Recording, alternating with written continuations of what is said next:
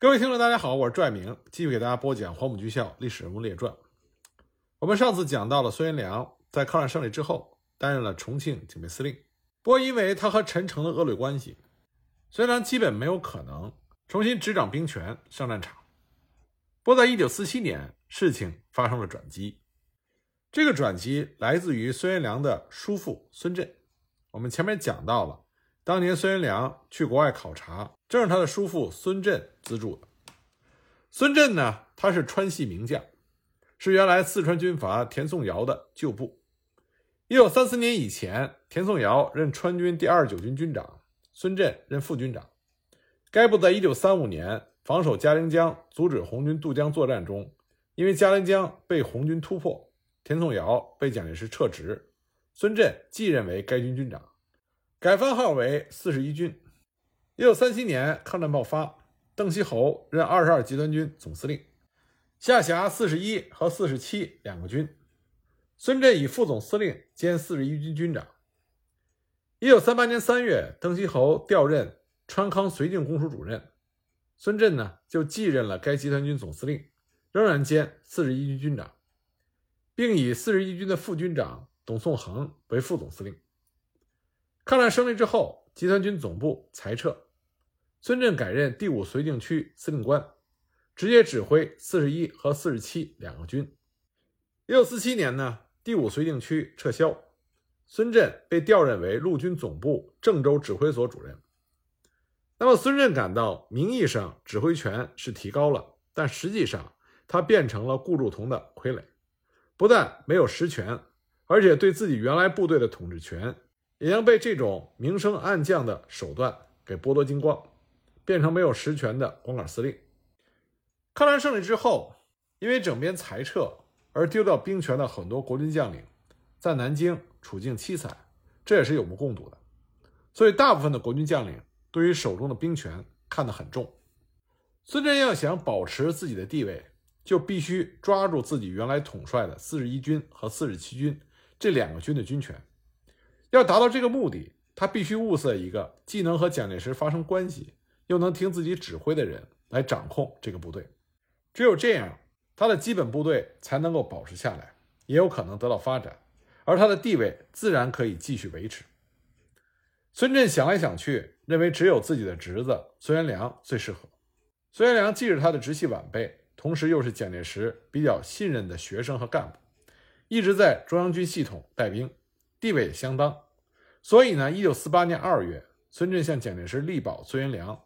就任整编第四十七军军长，辖四十一、四十七两个整编师，每师辖两个整编旅。蒋介石就同意了。一九四八年九月，整编四十七军又改编为第十六兵团，恢复了第四十一和第四十七军的番号。自从孙元良到达这个部队之后，因为他和中央系统颇有渊源，所以武器装备方面先后得到了一些美械的补充和更换。尽管一九四八年八月。孙震调任了川鄂边区绥靖公署主任驻宜昌，而十六兵团仍然驻扎在郑州，归国防部直接指挥。名义上，孙震不能够控制指挥这个部队了，但他和孙元良以及各军师长间仍然保持着极其密切的联系。尽管孙元良在他叔父孙震的帮助下重掌兵权，但是他长期在中央军中任职，和川军从无往来。而川军的地域观念非常浓厚，旧属关系极为密切。十六兵团本身内部就矛盾重重，孙元良来了之后，又增加了新的矛盾。而他手下的这些川军部署对孙元良也没有多少的好感，这使得孙元良在指挥上非常的不得力，也为后来兵败淮海埋下了伏笔。那么，先来看看十六兵团内部的矛盾。当时的高层矛盾主要是两个矛盾。一个呢是孙震和董颂恒的矛盾。孙震和董颂恒两个人都是保定军校一期毕业，都是四川军阀田颂尧的部下。田颂尧任川军二十九军军长，孙震任的是副军长兼川西北屯支司令。董颂恒呢任的是第一师师长，归孙震指挥。因为孙震在学术和指挥能力上都不如董颂恒，每到军阀混战的时候。都是要董来协助他指挥，因此呢，在董的心目中，认为孙不配作为他的主官，但是在表面上，两个人的关系还是不错的。董宋恒就取得了孙振的信任。在一九二八年，孙振因病去上海疗养的时候，曾经将屯直司令一职交给董宋恒代理。当孙振离川去沪之后，董就想取孙而代之，因此呢，在代理期间，一切行文都把孙振的名字去掉，用他自己的名字发号施令。这就引起了孙振所辖部队干部的不满，就派代表到上海，将董的篡夺行为告诉了孙振。并且希望孙振回部队工作。孙振返回部队之后，根据各方面的汇报以及董宋恒在代理期间的一切措施，的确有想取而代之的企图，所以从此就对董宋恒一句不满。一九三五年春，当二十九军防守嘉陵江，阻止红四方面军作战不利，蒋介石把军长田颂尧撤职，以孙振升任为该军军长的时候。孙振因此就以明升暗降的办法，让董宋恒升为该军的副军长，实际上剥夺了董宋恒的兵权。从此之后，董宋恒一直就是孙振的副职，成为了一个暗月之心、吃闲饭没有实权的人。而董宋恒又没有其他地方可去，只能忍受孙振的压抑。他内心深处自然是恨孙振入骨，只不过是要等待时机。那么第二个高层矛盾呢，是孙振。与曾苏元的矛盾。曾苏元是当兵出身，是孙振一手提拔，曾经被孙振认为是最忠实可靠的干部，百依百顺的听他的指挥。因此，一九四三年五月，孙振把四十一军军长的这个职务放心的交给了曾苏元。但是，曾苏元担任军长之后，对孙振仍然控制着全军的经济人事全权甚为不满，觉得要处处仰人鼻息，没有什么干头。所以呢，他就指使军需处长陈锡迪同孙振闹军需独立，惹了孙振极为不满，认为曾苏元长了反骨，如果再继续让他当军长，自己对这个部队的经济控制、人事支配权都将失去，就再也无法掌握这个部队了。因此呢，他就借着培养本集团军高级干部指挥能力作为借口，保送曾苏元去陆大深造，从而剥夺了曾苏元的军权。一九四六年五月，四十一军缩编为整编第四十一师的时候，曾苏元名义上仍然是该师的师长，但是已受训离职，职务交给了第五绥靖区参谋长陈宗进代理。一九四八年二月，在成立整编第四十七军的时候，孙振又保荐了自己的侄子孙元良作为整编军长，后来又改为十六兵团，孙元良任司令官。这会儿，曾苏元在陆大受训完毕。孙振保荐曾苏元作为该兵团的副司令官，实际上就使曾苏元得不到实权的工作。而到了兵团部任职之后，孙元良对倚老卖老的曾苏元根本不予理睬。那么坐冷板凳的滋味，逼得曾苏元只好请假回四川养病，也逃过了淮海一劫。但是因为董宋恒和曾苏元两个人在十六兵团中资历很老，人脉关系深厚，所以呢。他们和孙震的矛盾就转嫁到了孙元良身上，使孙元良在十六兵团中举步维艰。那么，即使是因为孙振和孙元良是亲叔侄关系，又是孙振保荐的孙元良出任十六兵团司令官，但是这叔侄二人就十六兵团的权力也产生了矛盾。本来刚开始呢，孙元良在这个部队没有渊源，一时之间还没有办法站稳脚跟，矛盾并不太显露。但是很快就出现了裂痕，其根源就是孙振仍然抓着人事支配权不放。除了兵团部人士能由孙元良支配，他可以使用他原来八二八师的老部下。那部队的其他各级主官必须是由孙震决定。孙元良极想更换一部分部队长，安插自己的老干部，从而让自己可以更好地掌握部队。他试着让自己在八二八师的老干部杨希宇。作为四十七军的军长，孙震表面上加以许可，但是杨希宇到职之后，他麾下的各部队主官群起而反对，使杨希宇根本掌控不了四十七军。这让孙元良感到孙振对他的掣肘极大，他力图要摆脱孙振的控制，因此在当时的十六兵团中就形成了新旧两派的斗争。因为旧派掌握了部队，占着优势，孙元良的新派一时之间也奈何不得。一九四八年八月，十六兵团成立，孙元良任兵团司令，九月就兼任徐州剿匪总司令部前进指挥部副主任。他指挥的十六兵团下辖四十一军、四十七军、九十九军以及工兵团、重炮团、战车团等部队，总兵力达到了十万人。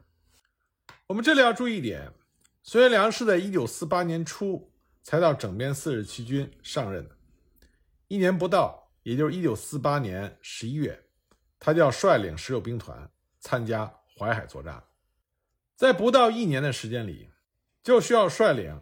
一支本来和自己没有任何关系的部队，而且内部还矛盾重重，去参加淮海战役这场生死攸关的大战，这对于孙元良的挑战还是很大的。而且我们再看看在淮海战场上，孙元良的那些同僚，杜聿明是孙元良黄埔一期的同窗，但是早年的经历，杜聿明的升迁速度要远慢于孙元良。不过在淮海战场上，杜聿明已经变成了孙元良的上司。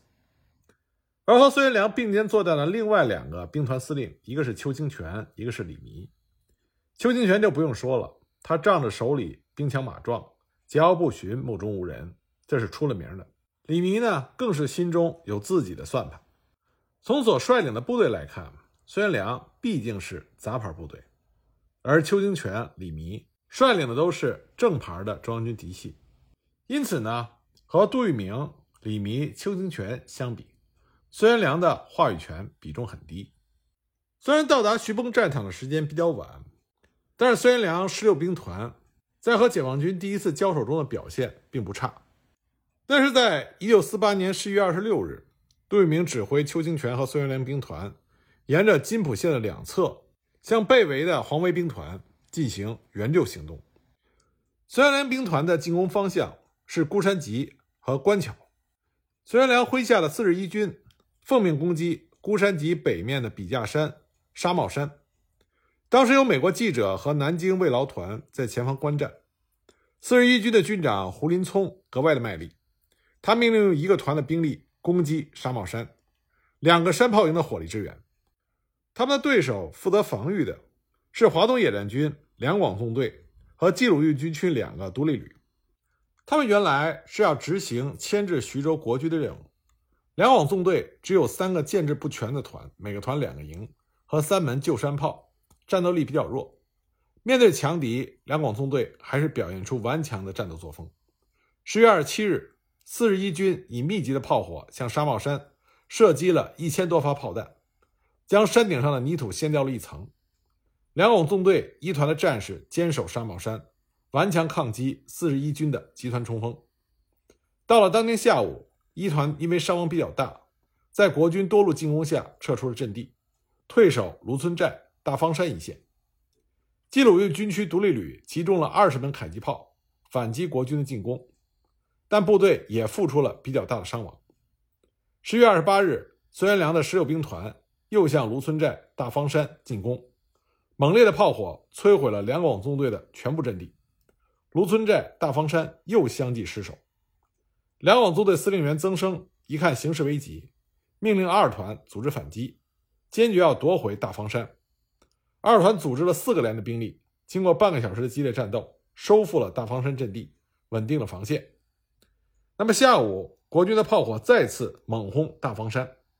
这个时候，两广纵队的战士也有经验，躲到了山脊之后的死角区隐蔽了起来。等到国军的炮火一延伸，就冲上山头。居高临下的用轻机枪和步枪对国军开火，国军空军的飞机也向解放军阵地后方的村庄投掷了炸弹，将两广纵队的司令部也给炸毁了，一度中断了指挥。不过呢，与孙元良兵团进行配合的邱清源兵团，他们的进展比较慢。他们的对手虽然是淮海中比较弱的吕中南纵队，但是比起两广纵队实力还是要强一些，所以邱清泉兵团的进展比较慢。这就给了华东野战军准备的时间，华野迅速调整了部署，以山东兵团为主力，增援徐州以南的阻击作战。谭震林和王建安在十一月二十八日下达了命令，以九纵增援两广纵队和冀鲁豫军区部队，担任金浦路西侧的防御；以八纵接替鲁中南纵队，担任金浦路正面的防御，以四纵增强一纵和十二纵方面的防务，担任金浦路东侧的防御。这三个强大的阻击集团以孤山集、后官桥一线构筑了攻势，并且组织反击。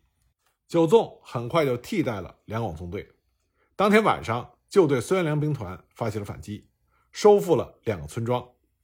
而八纵也对邱清泉兵团发起了反击。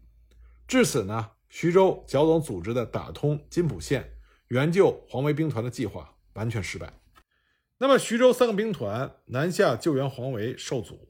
蚌埠的两兵团又不能北上，杜聿明和顾祝同都认为，一旦黄维被歼灭，徐州不保，所以他们就向蒋介石提出了放弃徐州、撤出部队，经永城到达蒙城、阜阳间地区，以淮河为依托，再向解放军发起攻击。在得到蒋介石的同意之后，杜聿明就匆匆飞回了徐州。当天晚上，他就召集了邱清泉、李弥、孙元良三个兵团司令开会，部署撤退行动。杜聿明命令十月三十日发起全面的进攻，迷惑解放军。当天晚上开始向萧县、永城方向撤退。李弥兵团以一个师在前面开路，其余作为掩护部队在最后撤离。邱清泉、孙元良的兵团居中，各兵团是以滚筒战术依次掩护前进。国军从徐州撤退，它的关键点就是一个字：快。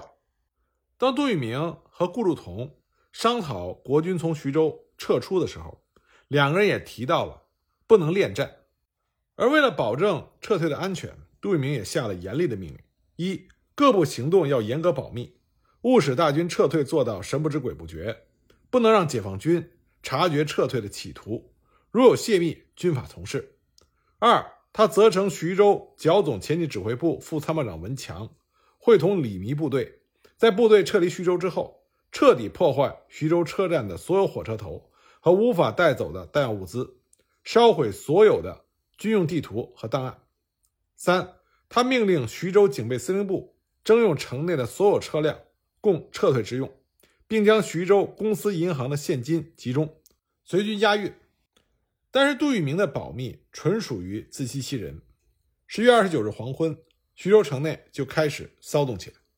国军官兵开始到处抢购绳索、扁担，征用车辆，搞的是民怨沸腾。这样大家都知道国军要跑路了。文强派保密局的特务爆破队和李弥的工兵营共同破坏徐州车站的火车头。原定是十一月三十日晚，国军撤离徐州之后再进行。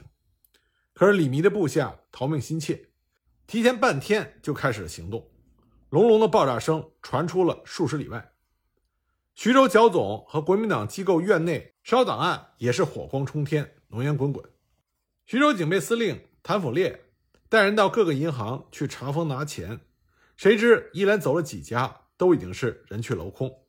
不但现金全部转移，连职员家属都已经乘坐飞机逃走了。按照时间计算，他们的行动比军队还要快，一定是得到了南京方面的消息。据说杜聿明知道此事之后，无奈地说。老头子钱就是命，连泄露军情都不顾，这叫我怎么能打胜仗？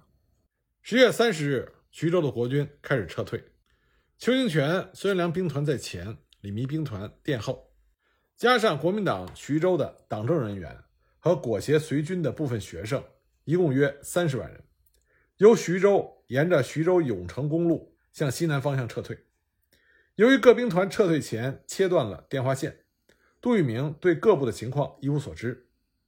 十二月一日早晨，他带领徐州剿总前进指挥部的少数人员上路，城内所有的商店住户全部关门，而西门外的公路上人马拥挤不堪，军队的卡车、大炮和马车、小轿车堵塞道路，动弹不得。各部队完全不顾秩序，争先恐后的超越穿插，有的看见公路阻塞，就从田野里开路前进。从徐州到萧县数十里的公路上，一片拥挤混乱的景象。杜聿明指挥不灵，无法收拾局面，只好命令参谋指挥车队出徐州南门，绕到凤凰山，向萧县前进。出城不久，因为道路阻塞，杜聿明的吉普车也无法前进。为什么后来是搀扶着杜聿明在泥泞的田野里跌跌撞撞的步行？狼狈万分，一天只走了几十里，到萧县以西的大无极宿营。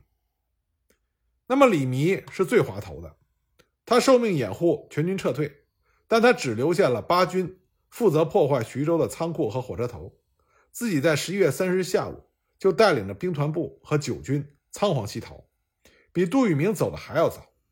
他为了保存实力。决心不与杜聿明、邱清泉、孙元良联系，以最快的速度跑到涡阳、蒙城。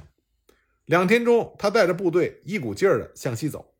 他不断地对自己的部下说：“不要和他们主力兵团粘在一起，兵团越大越不易行动，一有情况大家都会牵连着走不了。”还说：“如果他们指的是杜聿明、邱清泉，没有冲出去，我们冲出去了，那我们就成功了。”杜聿明是到达孟集之后，才和李弥接通了电话。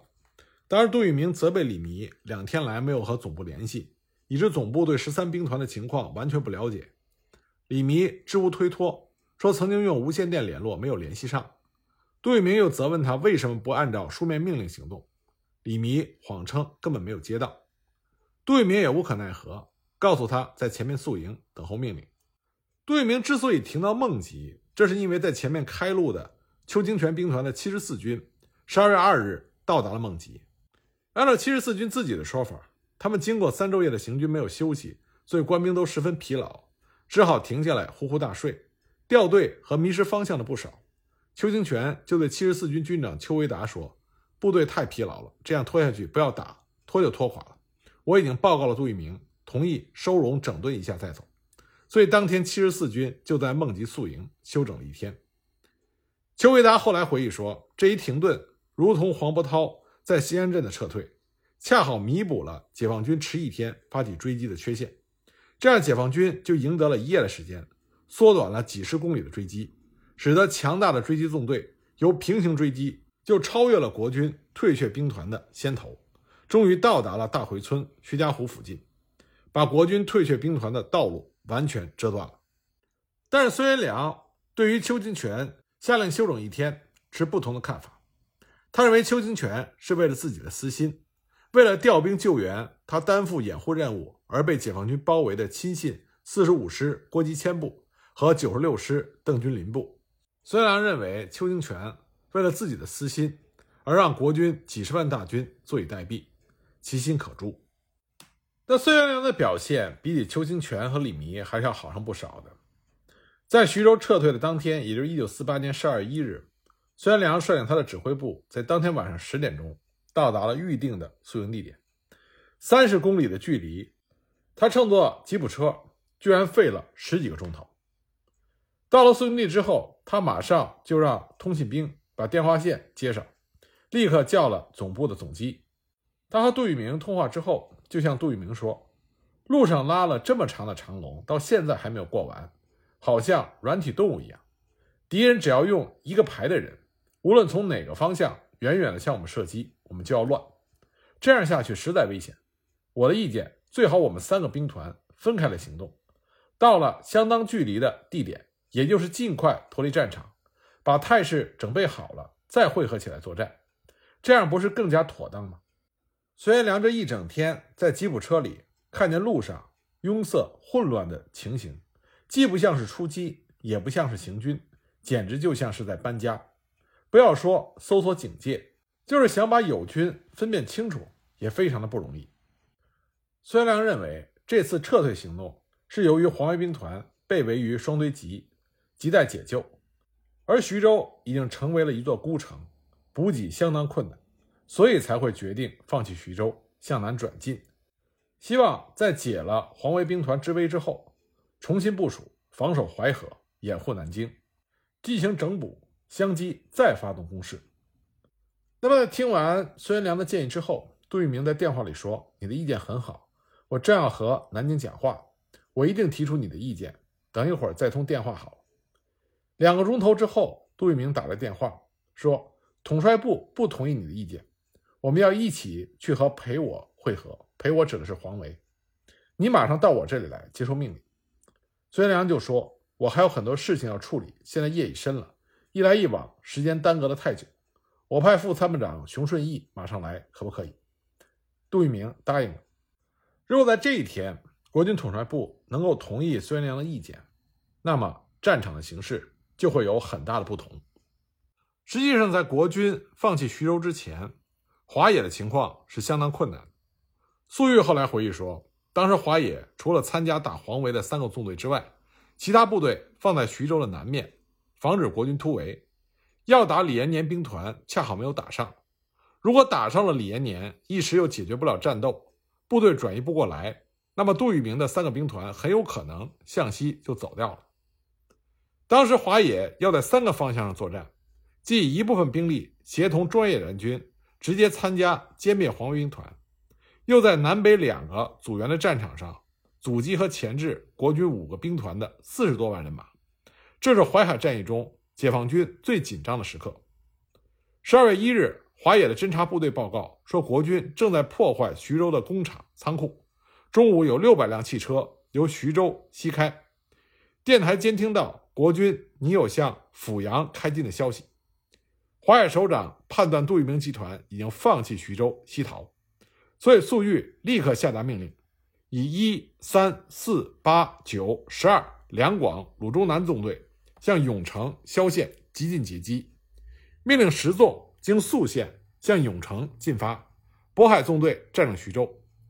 中央军委在得到了华野报告之后，毛泽东在十二月二日指示华野：敌向西逃。你们应以两个纵队侧翼兼程西进，赶至敌人先头堵住，方能围歼，不能单靠尾追。因此呢，一场尾追堵截杜聿明集团的行动就开始。华野的九个纵队不顾国军飞机的扫射轰炸，不分昼夜的沿着公路急进，追赶国军。那么华野九纵因为位置靠前，最先赶到，他们于十二月三日夜里占领了薛家湖，然后又趁着国军立足未稳。一举攻占了芒砀山。十二月四日，华野各追击纵队陆续赶到，终于经过了三天艰苦的追击，完成了对杜聿明集团的包围。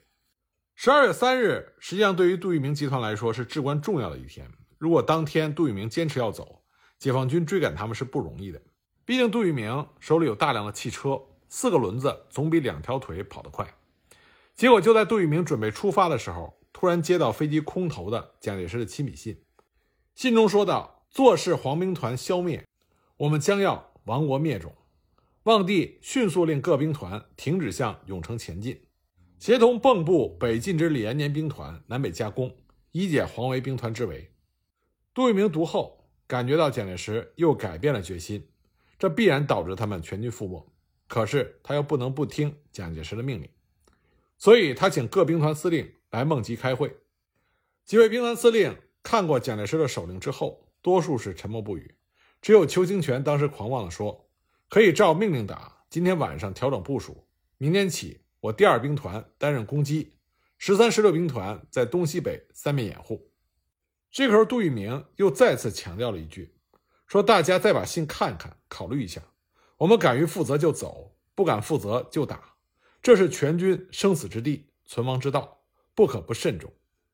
可是大家感到蒋介石首令中口气严厉，谁也不敢抗命，所以最终杜聿明按照邱清泉的意见调整部署，向南攻击。这一下子，杜聿明集团就陷入到华野主力的重围，再也爬不出来了。